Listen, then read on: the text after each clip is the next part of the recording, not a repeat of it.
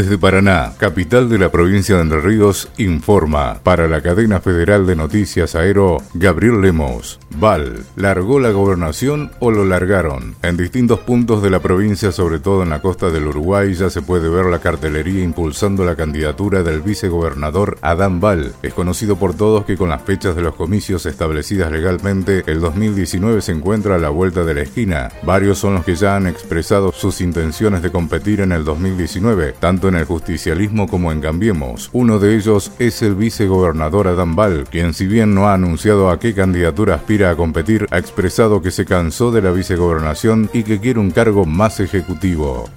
El juez Bonadío define la situación del empresario paranaense Gabriel Lossi. La situación procesal de Gabriel Pedro Lossi será analizada en un posterior pronunciamiento, anticipó el juez federal Claudio Bonadío en el texto de la resolución conocida esta semana en la cual el magistrado procesó a la expresidenta Cristina Fernández de Kirchner, a exfuncionarios y empresarios en el marco de la causa de los cuadernos de la corrupción. Lossi, hijo del fundador de la empresa constructora Luis Lossi Sociedad Anónima y actualmente al mando de la firma, declaró en carácter de arrepentido en agosto ante el fiscal Carlos Estornelli y ahora guarda una definición al respecto, luego de verse involucrado en la causa por el expresidente de la Cámara de la Construcción, el imputado colaborador Carlos Wagner. En su declaración, Lossi Hijo señaló, entre otros, a José López, a Ernesto Clarence y Ángelo Calcaterra. Informó desde Paraná, capital de la provincia de Entre Ríos, para la cadena federal de noticias Aero, Gabriel Lemos.